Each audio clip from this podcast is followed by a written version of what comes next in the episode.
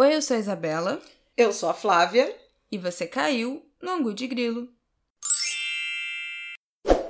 Oi, gente, tudo bem? Boa terça-feira para vocês. Como vocês estão?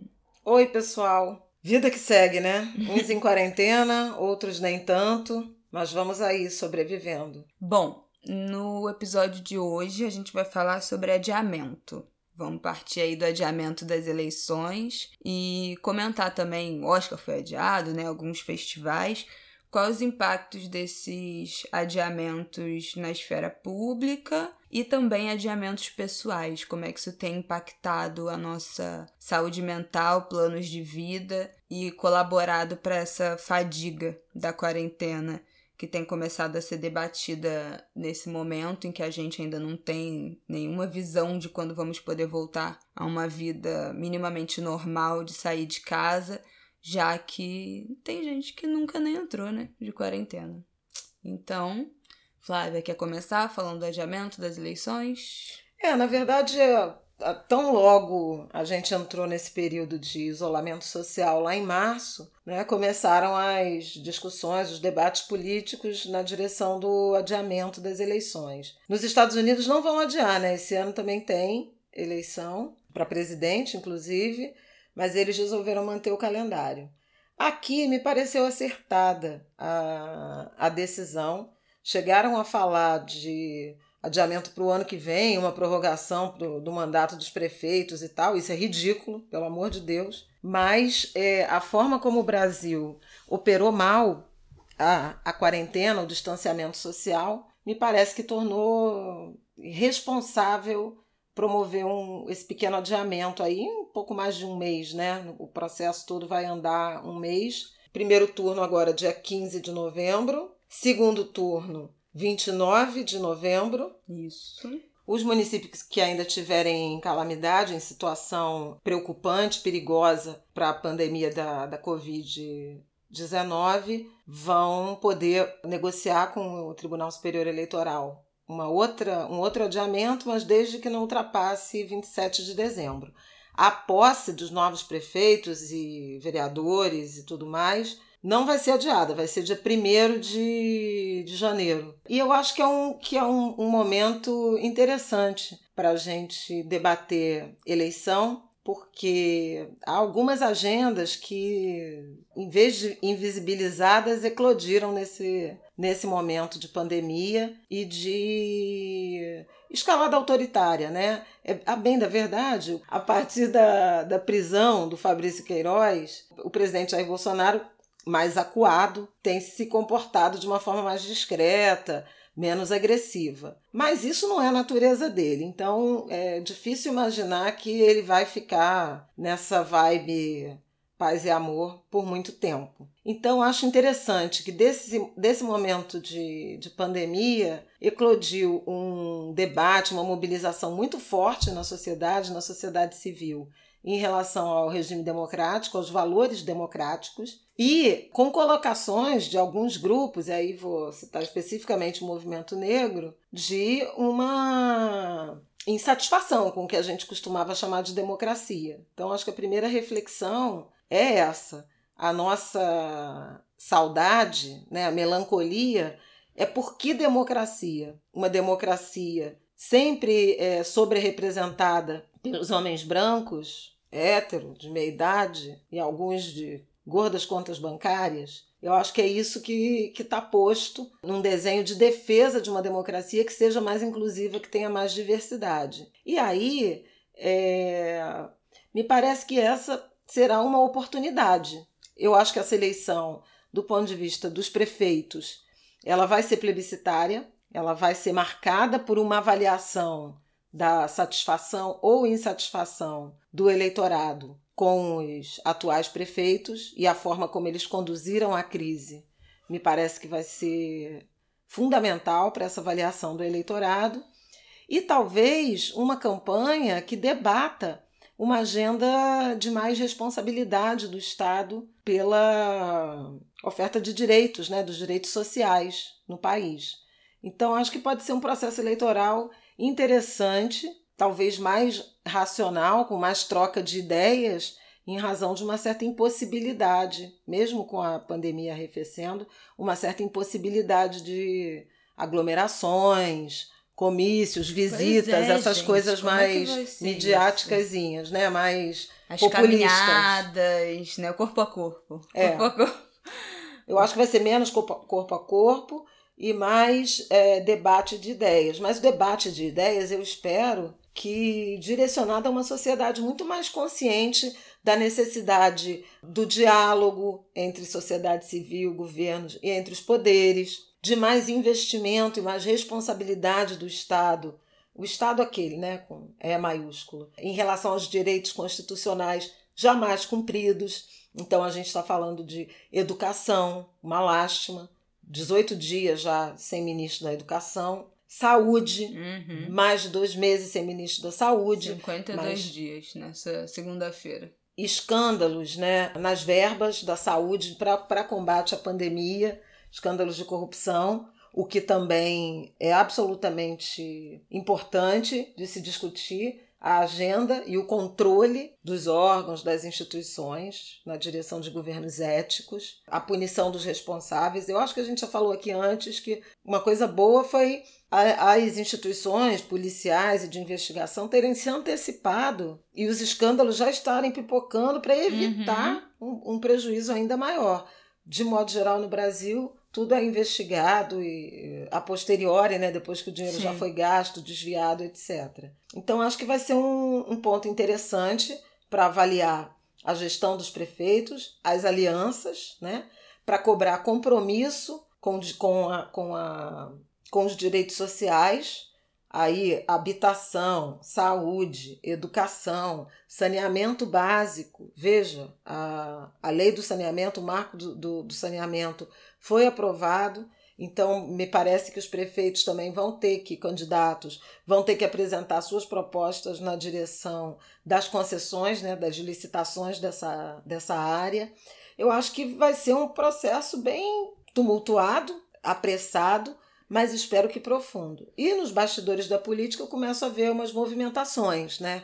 Alianças se formando, Sim. aproximações, diálogos e acho que uma preocupação de várias candidaturas ou partidos ou, ou forças aliadas com diversidade, com presença de negros, de mulheres, como eu nunca vi anteriormente. Eu tenho uma, uma impressão que fica, assim, pensando em possíveis debates e linguagens de campanha, que serão campanhas que usarão menos o, o tema da, da violência pública para se promover, mesmo a gente sabendo que prefeituras, prefeitos não tem tanto a ver né, com esse debate de segurança pública, porque no Brasil isso é atribuição de governo do Estado, as polícias. A gente tem visto muitos se apoiando nesses discursos e nos últimos anos muitos prefeitos se aliando a outras figuras que têm esse discurso muito forte da segurança pública, do tiro na cabecinha, do bandido bom é bandido morto e assim angariando aí votos baseados nesse discurso. Eu acho que talvez isso fique de certa forma em segundo plano para a saúde, que eu acho que ainda vai estar tá muito latente, ainda mais se a gente realmente tiver uma segunda onda muito forte lá para o mês de setembro, outubro, enfim, a gente em novembro teoricamente vai estar tá saindo ou ainda no meio, né, dessa segunda onda e que a gente não tem como saber, não tem como prever como vai ser. Então eu acho que talvez esse debate aí de segurança pública e esse oportunismo de, de trazer esse debate, esse assunto em debates que não tenham a ver, né, que não cabem, eu acho que pode ser uma estratégia um pouco batida para esse ano, uma, uma impressão que me dá. E uma coisa que eu fico pensando é o quanto esse negócio de não ter essa possibilidade de corpo a corpo, de comício, de carreata, desse segurança, né, de estar presencialmente com eleitores, vai impulsionar uma eleição que vai precisar muito das redes sociais. E o quanto isso pode ser prejudicial nessa era de fake news, de disparo de mensagem em massa, né, de criação de perfil falso, de perfil de robô para disseminar, atacar adversário, disseminar fake news sobre adversário, sobre projetos de, de governo, então fico bem preocupada de que uma das ferramentas mais importantes, se não a mais importante, passe a ser as redes. Agora também com as prefeituras, porque, bom, com o presidência a gente sabe que foi o mais importante.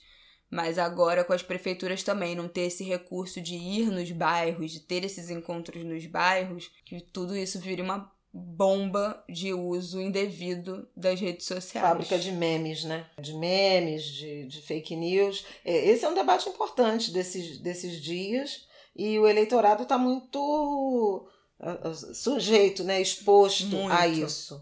Agora, a gente avançou um pouco mais do que anteriormente nesse debate do risco das fake news, das investigações policiais, né? Alguns foram presos ou sofreram busca e apreensão. Uhum. Então parece que a sociedade está discutindo um pouco mais isso. Tem o boicote também das contra as redes sociais, contra o Facebook, né? Isso. Em particular, que ganhou muita muita força nos Estados Unidos.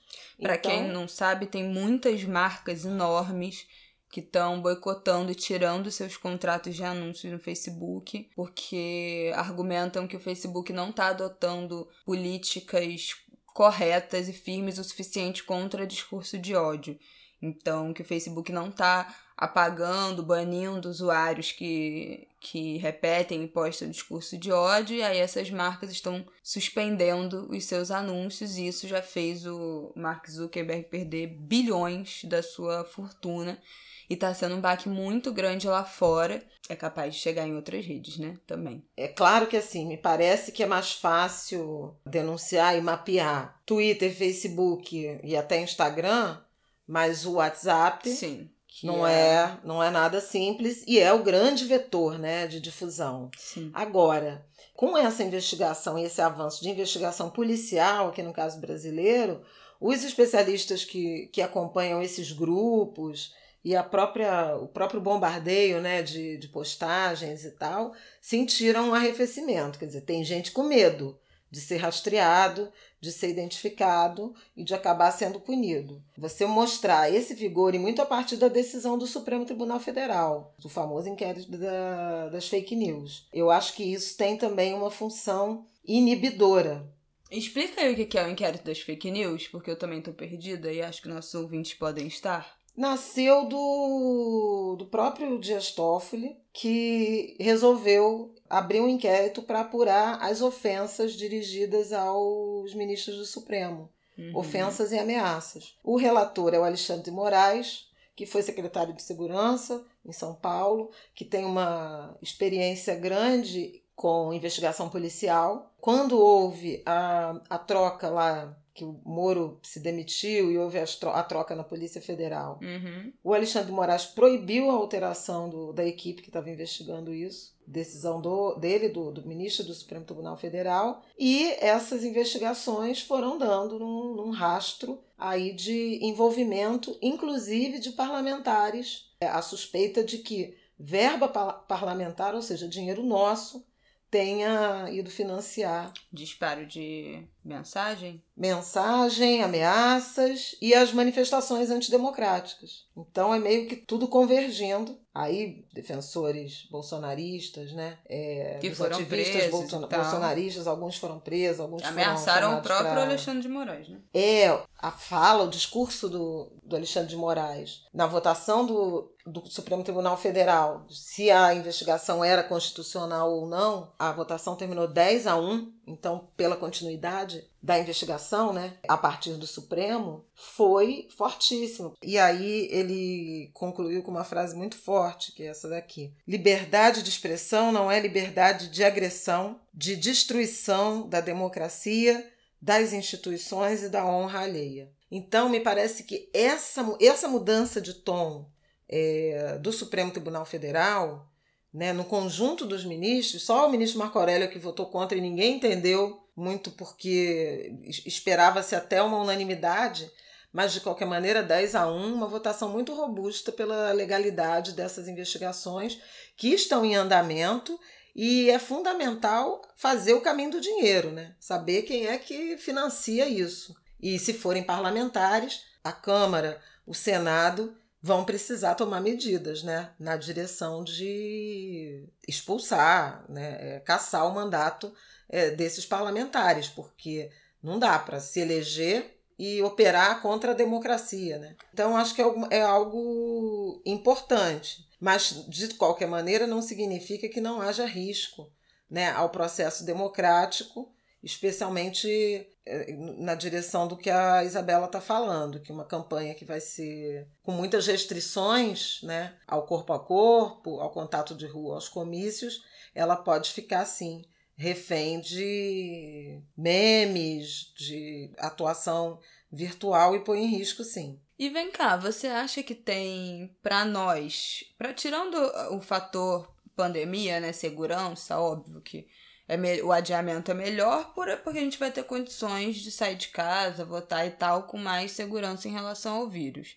Mas fora isso, você acha que tem vantagens ou desvantagens eleitorais desse adiamento? Pra gente que é eleitor é melhor porque a gente vai ter mais. Vai, mudou o, o momento de campanha, o horário eleitoral, e aí a gente vai conseguir prestar mais atenção, saindo do foco da pandemia? Para os, para os candidatos tem alguma vantagem? É, eu acho que foi tudo muito. Com, com a Covid, né? E no momento em que aconteceu, todo o calendário, todo o planejamento foi muito. foi completamente desestruturado, né? Desmoronou. Tem uma questão que eu acho que é importante também das candidaturas de pessoas mais velhas, né? E isso é uma coisa que está acontecendo, por exemplo, nos Jesus. Estados Unidos. O Joe Biden, que é o candidato democrata, ele não tem cumprido a agenda, não está saindo, está respeitando o isolamento e tudo mais, não tem feito comícios ou qualquer tipo de, de reunião, né, de aglomeração, enquanto o Trump, que é negacionista, Tá indo a tudo. Tá indo. Tá promovendo.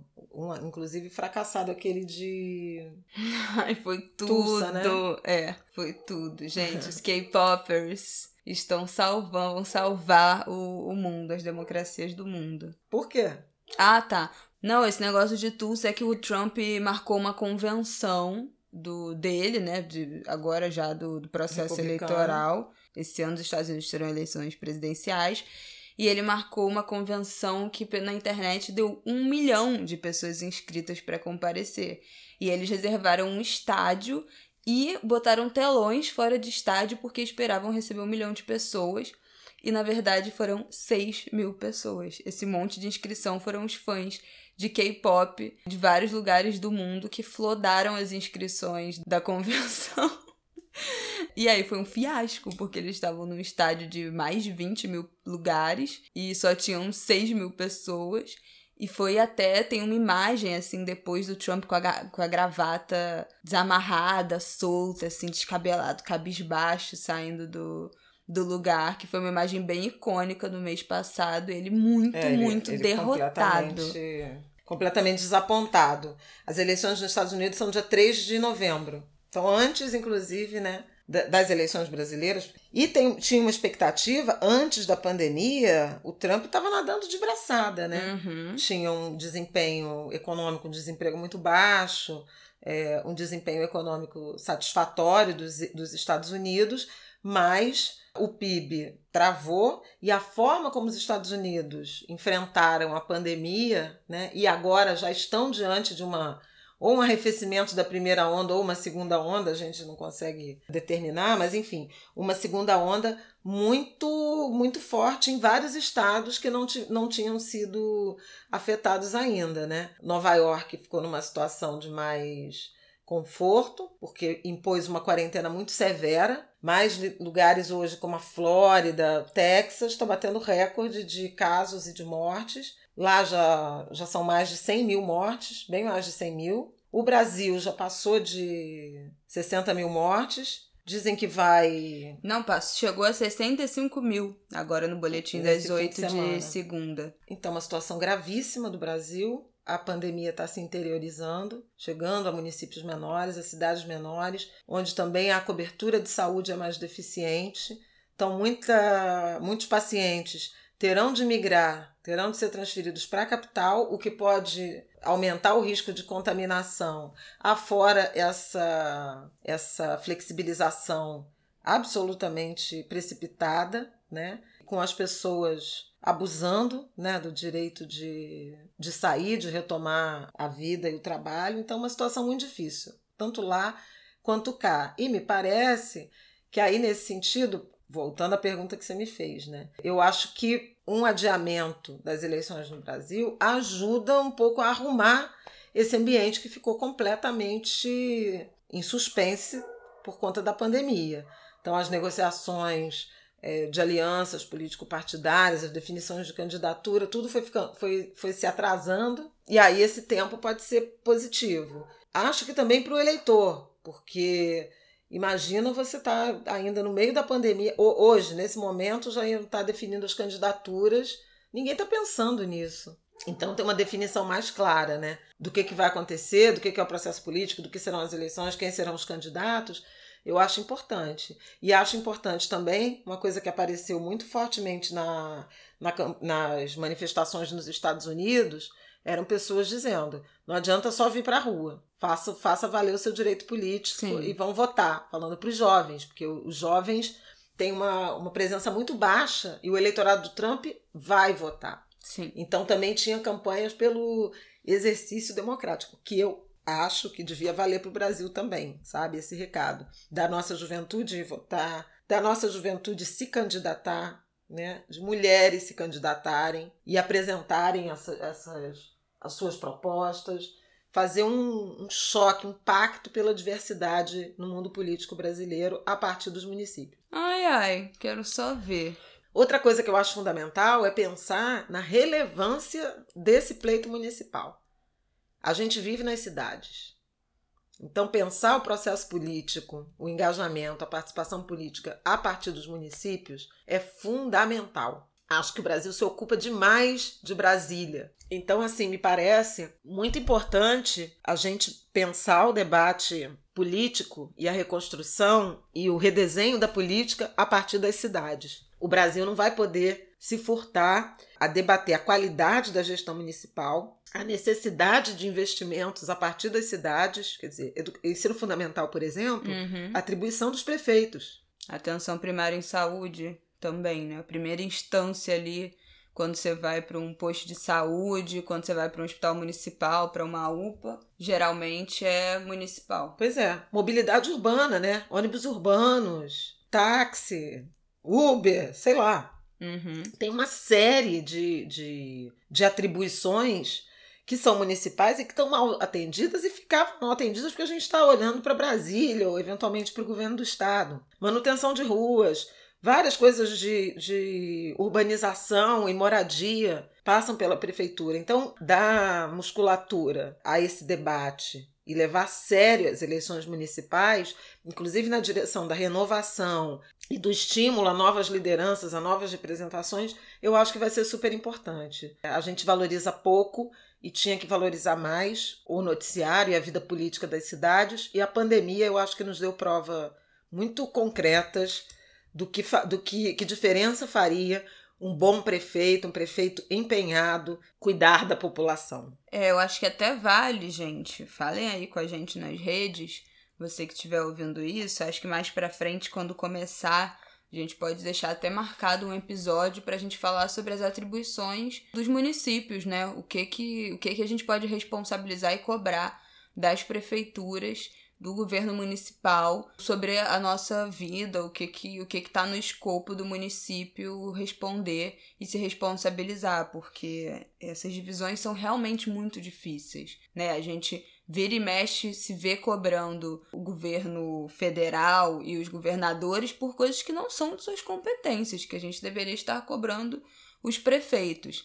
E é fato, as decisões das prefeituras e a responsabilidade da prefeitura e do governo do estado impactam nossa vida muito mais do que qualquer decisão e qualquer opinião de qualquer presidente. A nossa vida é muito, muito regida e impactada pelas governanças locais. Então acho que vale a gente fazer um episódio aí falando dessas responsabilidades e competências das prefeituras e como funciona essa hum, hierarquia né, dos governos municipais, vereador, Câmara Municipal e tal. Acho que, que é interessante a gente falar disso mais para frente quando começar a campanha, que será em setembro. E procurem, por favor, variar, né? Votação, ver quem são os candidatos, ver onde estavam esses candidatos durante a, durante a pandemia e o que eles fizeram em prol de seus territórios, de sua população. Vamos pensar em renovação na juventude negra que está querendo se candidatar, nas mulheres negras que já se candidataram, vão se candidatar, vão se apresentar de novo. Vamos entender qual é o projeto de cidade que cada um desses candidatos a prefeitos terão, se é de privilégio, de manutenção de privilégio, ou se é de mais inclusão social. Acho que objetivamente a gente precisa melhorar a qualidade desse debate e pensar no município, né, na cidade, como um campo de disputa política relevante. Uma coisa que eu gosto de pensar com essa expressão de projeto de cidade, eu gosto mais de pensar projeto de cidade do que projeto de governo, porque eu acho que projeto de governo remete a gente a uma coisa muito normas de ação, né? O plano é X, Y, Z, é, a primeira ação é A, a segunda ação é B para atingir o objetivo C. E eu acho que isso é muito difícil da gente visualizar e perceber o que isso significa na nossa vida, na nossa construção da, da cidade que a gente gostaria de viver. Eu gosto dessa ideia de, de plano de cidade como uma espécie de visualização, sabe? De uma. De, de montar um cenário de qual é essa cidade que a gente gostaria de viver, o que, que essa cidade teria, o que que ela teria de incentivo ao lazer, à cultura, à mobilidade, como é que seria essa assistência de saúde, como é que seria a presença do Estado, é, das prefeituras nas periferias, nas favelas, o que, que seria diferente na, real, na nossa realidade, na realidade das pessoas que nos cercam, de classes mais altas e de classes mais baixas, fazer montar essa ficção social aí na nossa cabeça, pensando o que a gente imagina de uma cidade que a gente gostaria que a nossa cidade se tornasse, que a gente gostaria de viver, e aí sim procurar um plano de governo que corresponda a essa nossa ficção social, porque a mim não interessa pensar uma cidade que seja antidemocrática, que não valorize cultura popular, que não valorize festa de rua. Então a minha imagem de cidade passa muito pelo enriquecimento cultural e manifestações culturais e festa e carnaval e festival e festa de rua.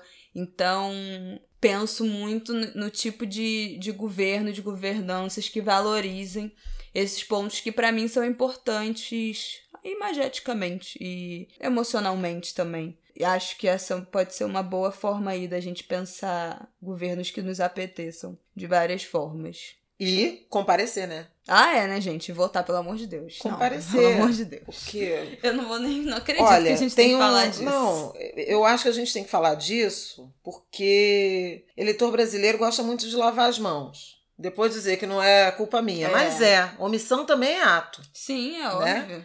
Omissão é ato político. Não se posicionar é um posicionamento. E eu vou dizer aqui, estou procurando aqui, se não me falha a memória, na, na eleição 2016, né, é, para a prefeitura, no Rio de Janeiro, 42% dos é, eleitores não compareceram ou votaram nulo e branco. Então, no nulo, branco, abstenção foram mais eleitores do que todos os que votaram no Crivella no, no segundo turno. Portanto, teria feito diferença, sabe? Sim. Fazer uma outra escolha. E fará diferença se se posicionar logo de início em relação às propostas e, e, e aos projetos de cidade que nos serão apresentados. Isso, a gente tem visto que barulho nas redes funciona, a gente cobrar governantes, candidatos e seus posicionamentos tem funcionado, ainda mais nesse momento em que a gente só tem as redes sociais para fazer essas cobranças. Então, desde já estar tá atento a quais as promessas começam a pipocar e já rebater certos absurdos para já cortar pela, pela raiz. Não esperar tá com tudo pronto, projeto pronto, pra gente disputar isso lá na frente, porque a galera já tá soltando muitas pistas de para onde estão se direcionando, os partidos já estão soltando quem é que são os pré-candidatos e muitas dessas coisas são feitas pensadas para gerar resposta, para sentir a resposta do público, né? Joga ali um, dá uma blefada para sentir se a recepção é positiva, se é negativa, se é nesse caminho, se não é. Então é bom que a gente reaja positivo ou negativamente ao que já está sendo colocado. Só para falar que achei os, os, dados, olha, brancos, nulos, mais abstenções, foram 2 milhões e 34 mil votos em 2016. O Marcelo Crivella teve 1 milhão e 700 mil e o Marcelo Freixo teve 1 milhão e 163 mil. Então vejam, essa aversão né, a política, ela produz aberrações desse tipo. E acho que é importante, especialmente no primeiro turno, há muitas opções para serem votadas. Duas milhões de pessoas mudam o resultado de uma eleição se eles tiverem, ou de um segundo turno, se tiverem um comparecimento maciço. Então acho que está na hora de a gente ter responsabilidade também com a nossa cidade, com o lugar que a gente vive. É, os jovens precisam ir votar, é muito importante. Vamos acompanhando né, os projetos de cidade, as candidaturas. Aparentemente, nós teremos pelo menos duas candidatas negras é, na disputa. A deputada Benedita da Silva, deputada Rio, né? federal, é no Rio de Janeiro, é a provável candidata do, do PT. E a Renata Souza, deputada estadual pelo PSOL, será candidata do PSOL. Marcelo Freixo, em meados de início de maio, eu acho, anunciou que não seria candidato, que vai se dedicar à disputa política de Brasília. Eu espero que seja uma campanha ética, né, do ponto de vista dos outros candidatos também respeitarem essas candidaturas femininas e negras. E a gente não sabe muito bem como é que o resto. Bom, Eduardo Paes, o ex-prefeito Eduardo Paes, já confirmou sua candidatura, está tá, tá preparando candidatura, e o prefeito Marcelo Crivella não desistiu de se, se candidatar à reeleição. Ai. Então, vamos ver. Tem, temos aí pelo menos quatro projetos, né? Teremos pelo menos quatro projetos. Ah, não, tem a deputada Marta Rocha, que também é a provável candidata da aliança PDT-PSB. Então, aí já temos dos principais atores, né? Três mulheres, dois homens. Vamos ver o que vem. Jesus. Bom, acho que para finalizar eu só queria dar uma passada que a gente falou, né, de adiamentos e tal. Terminou no último dia 30 a consulta pública que o INEP fez aos estudantes sobre a nova data do Enem. Foi decidido pela data de maio do ano que vem. Bom, já começa os negacionistas, né, a, a falar como isso vai impactar os calendários das instituições, das faculdades, porque aí os alunos só entrariam no meio do ano, enfim, ficaria tudo de certa forma bagunçado. Eu não sei se ficaria essa bagunça toda, porque nesse fim de semana eu já vi no Twitter que estava rodando, eu não consegui achar para ver qual era a instituição, mas alguém que eu sigo postou o calendário de reestruturação de período né, da faculdade e o período agora 2020.2, né, o segundo semestre de 2020, que ainda vai começar, terminaria em abril do ano que vem. Então, a entrada já não seria, a mudança de, da faculdade já não seria tão absurda assim, o Enem em maio, mesmo sendo é, minimamente o, o justo, né, esse adiamento, porque a gente sabe que os alunos não tiveram condições de estudar e agora já começam a pipocar os debates sobre volta às aulas nas escolas públicas e particulares. Algumas escolas particulares já estão prevendo voltar agora em agosto. Muitos pais já falando que não vão mandar seus filhos, mas com medo de como vai ser essa avaliação, né? Se, se será obrigatório, se vai ter prova, como é que isso vai impactar os alunos. As escolas estão estudando fazer metade da turma num dia e metade no outro, intercalando, porque não vai poder ser a turma cheia de qualquer jeito, porque tem turma que chegam a 30, 40 alunos que não vão poder ficar nessa aglomerados dessa forma. Outros falam em privilegiar a educação infantil e terceiro ano, né, do ensino médio. Que é o que fez a Inglaterra, a gente já falou isso. Diante já deu esse exemplo aí, ou a Coreia do Sul. Acho que foi a Inglaterra que estava voltando com a educação infantil e com os anos que tem prova para passar de, do ensino fundamental para o ensino médio, do ensino médio, final do ensino médio para a faculdade. Estava privilegiando essas voltas que tem essas provas mais decisivas. E a educação infantil, né? Que, enfim, as crianças estão paradas em casa. E esse início aí da alfabetização e é muito difícil, também. Né? A concentração. Não, não tem como né? criança é de 4 anos difícil, fazer é coisa em, em, Zoom, em chamada de vídeo. Não tem menor cabimento.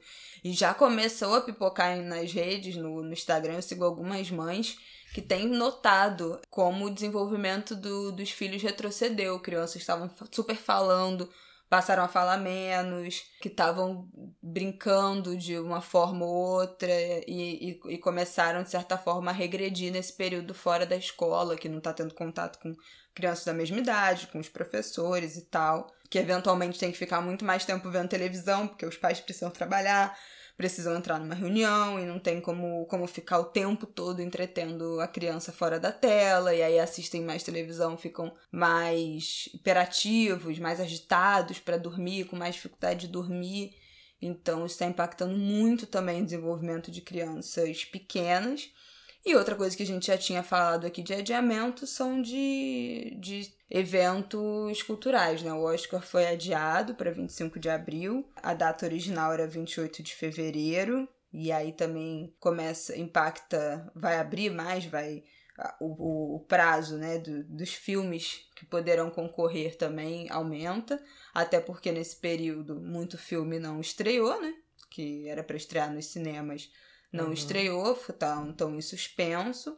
Festivais seguem todos adiados. O Lula Palusa realmente não vai reembolsar. O, a Ticket for Fun, que é a empresa responsável de fazer acontecer e venda de ingresso e tal, produtora do, do festival, já falou, já se apoiou numa MP do governo federal, uma medida provisória de não reembolsar se tiver data outra marcada para o festival e tal. Então, como eles adiaram, não vai ter reembolso.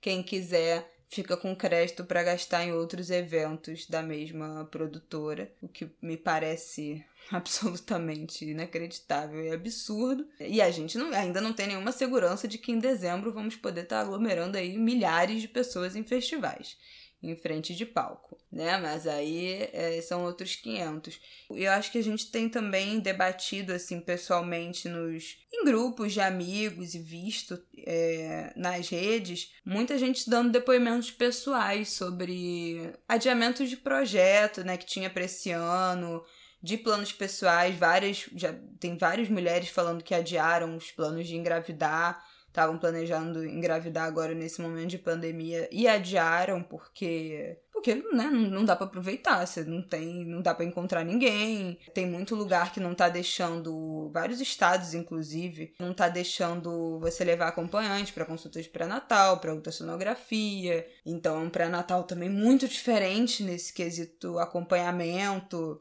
Enfim, fora os riscos que ainda não se, se sabe, né, totalmente, do que essa doença pode provocar em crianças recém-nascidos, mulheres grávidas e tal. Então, muitas mulheres adiando esses planos. Muita gente que estava com um casamento marcado. Eu conheço três noivas, três casais que estavam com um casamento marcado para esse período e já estão adiando para ano que vem, porque também não, não querem fazer pela metade, não querem adiar para o fim do ano, ainda ter essa preocupação, não querem cancelar completamente, e aí estão adiando para ano que vem mais de um ano de adiamento das cerimônias e como isso é muito frustrante, né? Acho que isso também colabora para esse momento que tá todo mundo surtado dentro de casa, já começando aos poucos a quebrar aí um pouco o isolamento, porque a gente sabe que tem gente que tá indo beber em bar com a galera e se aglomerando na rua, mas tem já, já tem uma galera que tá indo pegar carro para almoçar com, com família, pegar o carro para ir visitar a mãe e se encontrando dentro de seus núcleos familiares ou mudando né, o lugar de isolamento. Conheço mais de uma pessoa que saiu, alugou casa na serra ou pegou casa emprestado de amigo e família, campo, na praia, para também ir passar alguns dias porque já estava surtando dentro de casa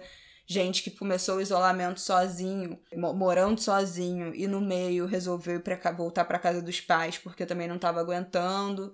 É, tem gente então... que fez isso, seja por questões é, mentais, emocionais e outros por questões financeiras mesmo. Né? Sim, né? né? Porque a barra que... pesou muito, muita queda de renda. As pesquisas todas que têm mostrado os efeitos dessa pandemia falam dessa desse empobrecimento quase generalizado, né? Muita gente perdeu parte da renda, algumas famílias perderam tudo, muita gente ficou sem trabalho e às vezes era a principal renda da família. Tem esse medo, né? A gente já falou em alguns episódios sobre essas reações, mas assim, que o que mais me preocupa é realmente essa questão da educação da juventude. Semana passada, o início, o fim da semana anterior, a Unesco divulgou uma pesquisa falando de 30% dos jovens, adolescentes e jovens, cogitando largar a escola, largar os estudos. Enfim, por vários motivos. Precisando trabalhar, não tem dinheiro, vai ter que entrar no mercado de trabalho para ajudar a família, não está conseguindo estudar, é, considera o ano perdido. Metade dos estudantes que disseram que pretendem fazer o Enem cogitam não fazer, justamente porque acham que não estão se preparando o suficiente. Então tem muita insegurança, de modo geral, e ninguém sabe também como será a volta, e se a volta será sucedida por outros fechamentos, por novas quarentenas.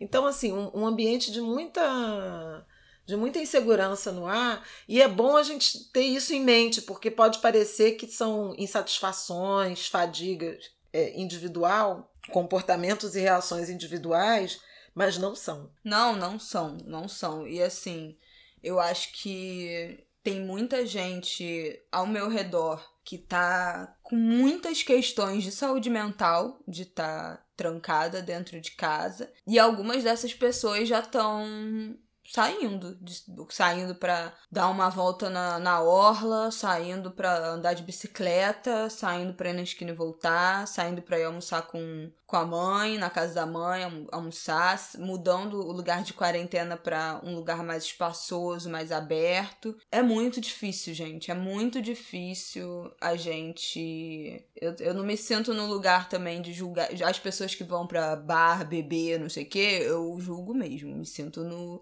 no direito de julgar todas essas pessoas que a gente viu na, nas imagens do Leblon. Mas é muito difícil, eu não me sinto no direito de julgar as pessoas que estão saindo de seu isolamento total porque estão surtando, surtando, literalmente surtando dentro de casa. Isso colabora, né, para essa instabilidade do nosso isolamento, essa saúde mental frágil essa perda de renda que obviamente enlouquece as pessoas literalmente, isso colabora muito com uma perda de saúde mental, você não sabe como é que vai sobreviver, você não sabe se você vai conseguir trabalhar de novo e quando você vai conseguir trabalhar, se a sua renda vai se restabelecer, como é que você vai pagar suas contas, como é que eventualmente você vai ajudar algum familiar que você costumava ajudar. Então, isso também é enlouquecedor. E eu acho que a gente está chegando num ponto muito crítico, porque já são agora quatro meses, né? E eu já vi algumas pessoas autônomas que estavam de quarentena total e agora vão ter que voltar a trabalhar. É o caso de alguns tatuadores que eu sigo, que imediatamente entraram em, em quarentena lá em março, mas que três meses depois eles não conseguem mais se, se não acabou, o dinheiro acabou para se sustentar e estão tendo que voltar a trabalhar uma vez na semana, duas vezes na semana no máximo, atendendo um, dois clientes por dia para conseguir fechar as contas do mês. Então a gente fala muito disso, né? Não tem uma reserva de emergência, guarda um dinheiro, você não sabe se vai acontecer alguma coisa, especialmente que você, se você é autônomo e tal. Mas tem gente que faz isso, que tem, teve esse dinheiro aí, né? E quanto tempo é para durar sua reserva de emergência? Teve esse, esse, essa gordura para queimar por três meses, mas agora acabou. E aí essas pessoas estão tendo que, que sair de novo ou se não conseguem voltar a trabalhar por ainda medo, por ser grupo de risco, pelo seu trabalho ainda não estar tá completamente restabelecido, por você ainda não ter essa demanda ainda por causa da, da pandemia, estão surtando dentro de casa. E essa pressão mental também influencia muito no quanto você consegue cumprir o isolamento total. Então, são equações muito difíceis e eu acho que cada vez mais a gente se aproxima desse ponto aí, é, sei lá, que é quase uma escolha de Sofia, que vai ficar cada vez mais difícil a gente, a população de modo geral, respeitar o isolamento, principalmente porque a gente vê uma porrada de gente dando rolê na rua, né? E fica ainda se sentindo mais trouxa ainda de estar tá dentro de casa, sendo a única pessoa a cumprir. Então, eu acho que esse mês de julho vai ser muito desafiador nesse sentido. É, acho que vai ser também. Vai ser talvez o, o, mais difícil, porque se houver uma, uma nova onda né, de contaminações e tal, e precisar fechar, isso vai ser muito traumático. Mas infelizmente é o que tem de acontecer em razão de uma administração muito precária dessa crise sanitária pelo Brasil. Falta de liderança, desprezo mesmo pela, pela vida. Bom, eu acho que é isso, né? É isso. Falamos a beça. Até semana que vem. Boa semana para vocês. Tudo Boa semana. Segurem Se que. Mercúrio ainda está retrógrado. Deus me Até domingo ainda está Mercúrio retrógrado, então vão devagar com andor, que o santo é de barro. Nossa, ok. Então tá bom, fiquei com essa sabedoria, tá, minha gente? Um beijo, até terça que vem.